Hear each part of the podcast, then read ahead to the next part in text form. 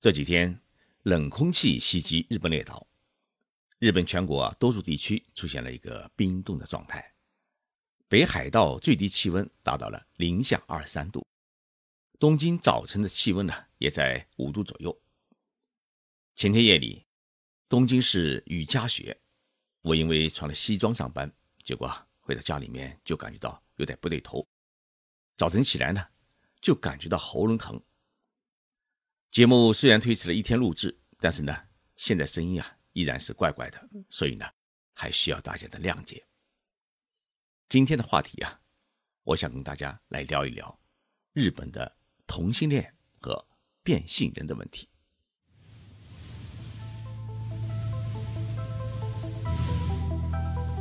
任你波涛汹涌，我自静静到来。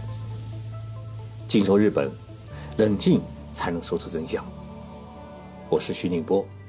在东京给各位讲述日本故事。最近，日本政府负责卫生工作的厚生劳动省发表了一条消息，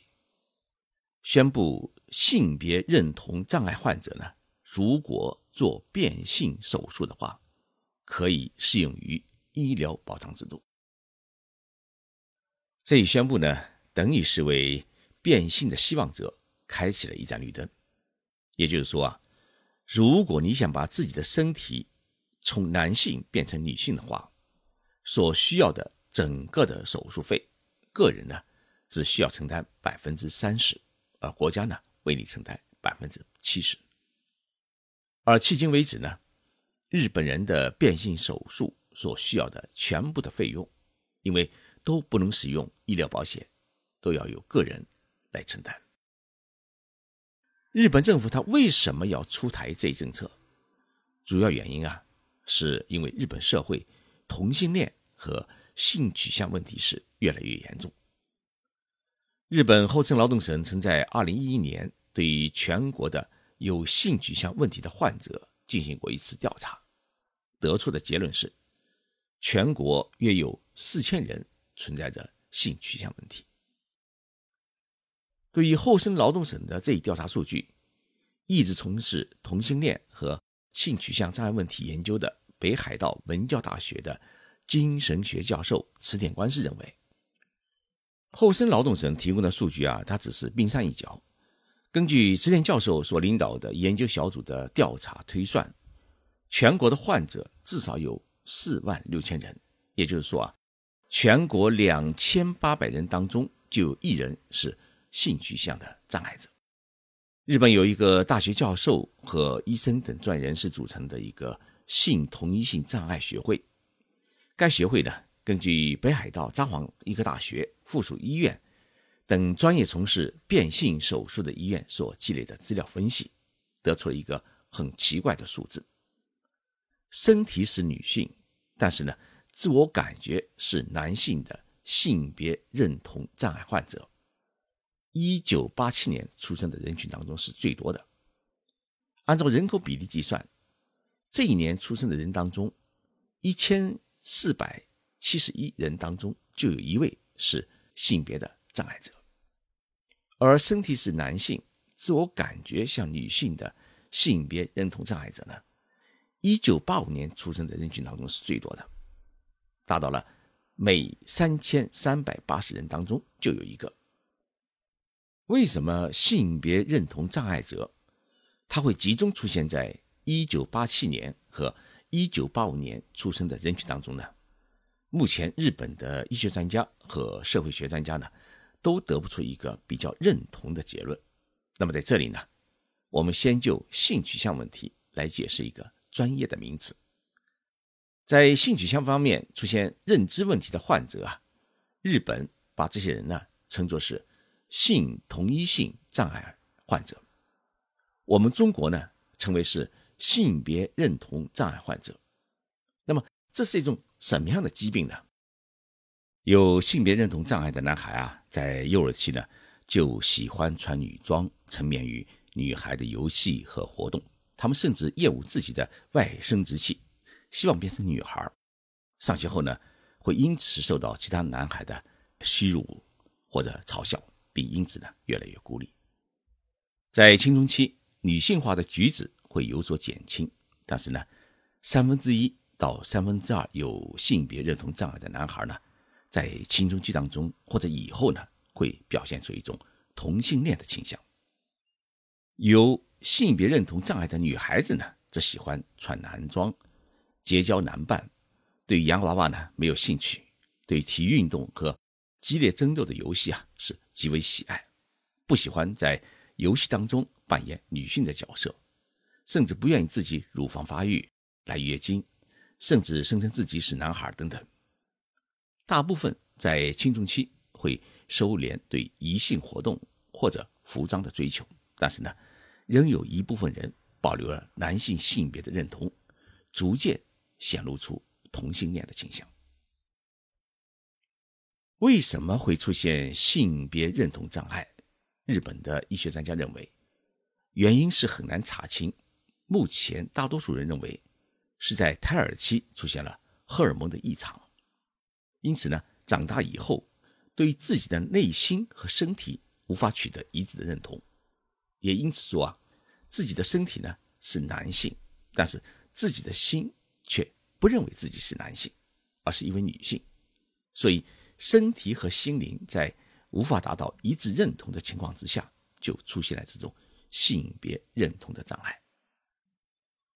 日本社会早在二十年前就开始重视这种性别认同障碍疾病的治疗，同时呢，要求对变性者的性别问题进行管理。二零零四年，日本国会通过了一部特别的法律，叫做《性同一性障碍特例法》。这部法律对于变性后的患者的性别界定做出了一个明确的法律的规定。这部法律规定，要求在户籍上改变性别的国民，他必须要符合以下几个条件：第一，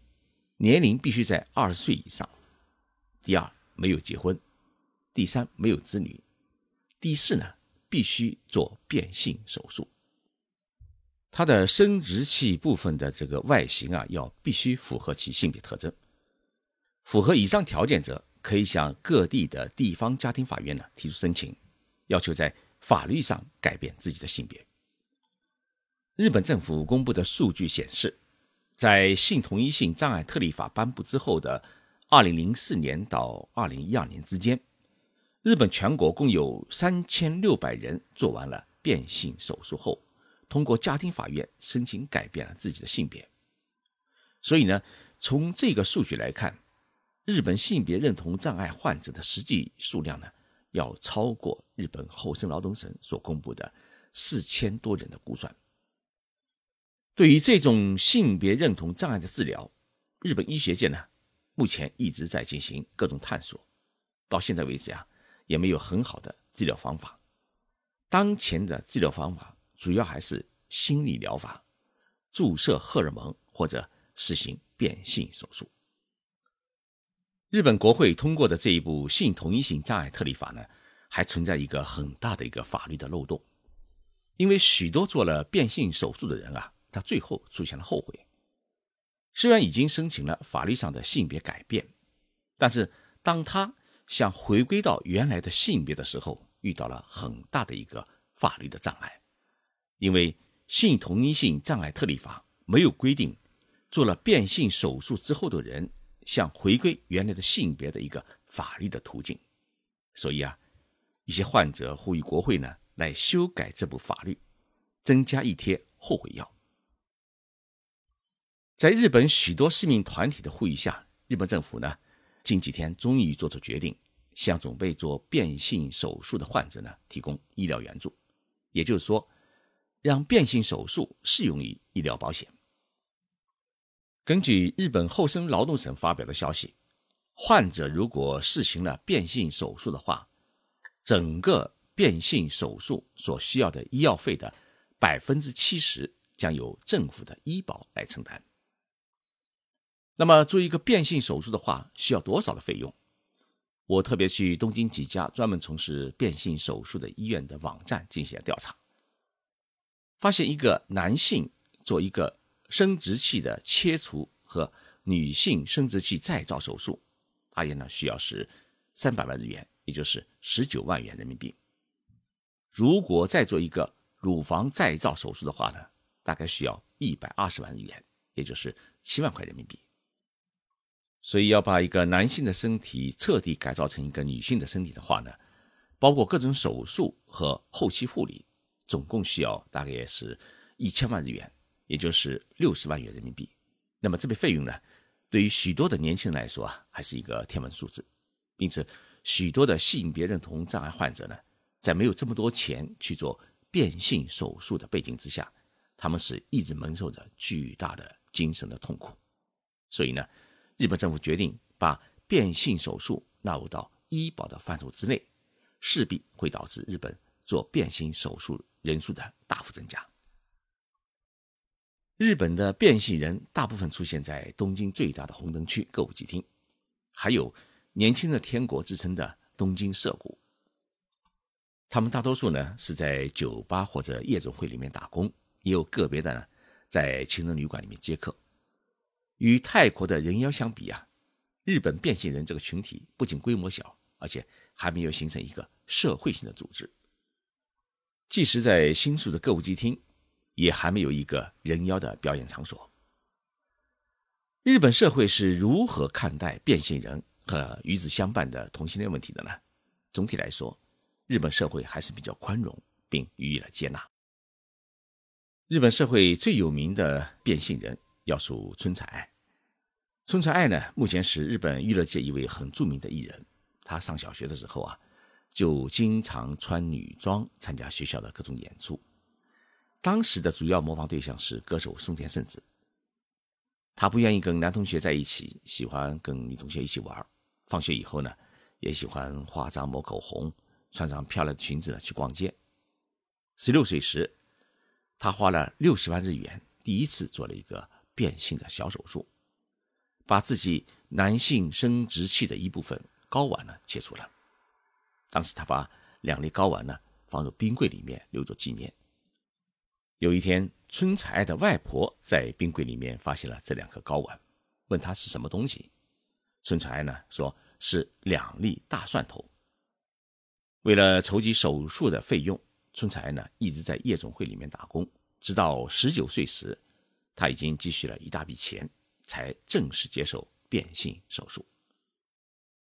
这次由男性变女性的手术，总共花费了一千一百万日元，相当于六十六万人民币。在做完变性手术之后呢，春彩爱就完全变成了一个漂亮的女孩。于是呢，日本的各大电视台啊，纷纷邀请她出演各种节目，当娱乐评委或者表演节目。二零零九年。春彩爱在泰国举行的国际变性人选美大赛当中，获得了国际皇后小姐的冠军，成了首位获得这一荣誉的日本人。这一年，他写了一本书，叫《春菜爱自传》。在书中啊，他这样写道：“一个男人出生于世，却以女人的姿态出现在大家的面前，这一路走来啊，有无比的心酸。但是我实现了自己的梦想。”不再畏惧世俗的眼光。除了春彩爱，日本演艺界还有多名长相漂亮的变性人，如佐藤佳代和荒木雷娜。这两人的身材啊，都要比春菜爱好，而且年轻。因此呢，打扮成女孩的话呢，赢得了不少日本男性的喜爱。佐藤佳代出生于一九八八年，是爱知县人。他从小呢就有性别认同障碍。小学三年级时啊，男女分别换衣服时，他就不愿意跟男同学在一起。中学毕业以后，他离家出走，在出走的当天晚上，佐藤去了青梅竹马的女性友人的家里面借女装。这位友人呢，能够理解佐藤的心情，什么也没说，就借给了他的衣服。从此呢，佐藤家代就开始了以女性的角色生活。目前呢，已经拍了不少的 DVD 作品。性别认同障碍患者很自然的会成为同性恋者。二零一五年啊，日本最大的广告公司电通做了一次调查，发现日本同性恋问题是相当的严重，占据了总人口的百分之七点六。日本总人口为一亿两千万人，百分之七点六的话，就意味着日本有九百七十万名同性恋患者，其中东京就有九十四万人。这一数据是否可靠，目前还没有结论。但是呢，东京都的涩谷地区目前已经成为同性恋最为集中的地区，同性恋酒吧和同性恋咖啡吧等，大多数呢集中在涩谷。日本目前啊还没有一部认同同性恋婚姻的法律，但是在二零一五年呢，东京都涩谷区的议会在全国率先通过了一部地方法规，承认同性恋同居者的伴侣关系。只要两位同性恋者向涉谷区政府递交申请书，政府将向他们颁发一个伴侣关系证明书。虽然这一份伴侣关系证明书不正面承认其夫妻关系，但是呢，基本上让他们拥有了作为夫妻一样的权益，比如说，可以一起申请家庭住宅、签署手术同意书、领取公司给予社员的家庭补助等等。如果有营业机构侵害同性伴侣的权益，那么社区政府将会公开这一机构的名称予以谴责。涉谷区议会通过的这一地方法规，不仅使日本，甚至是全亚洲第一例承认同性伴侣关系的地方法规。那么这一法规通过以后啊，大批的同性恋者涌入了涉谷租房买房生活。同时呢，日本其他的一些地方议会呢。也开始制定同样的法规，让同性恋者拥有与普通人一样的生活的权益。今天这一节目啊，声音实在是有点糟糕，希望大家能够谅解。今天节目啊，就播送到这里，谢谢大家收听，我们下周三再见。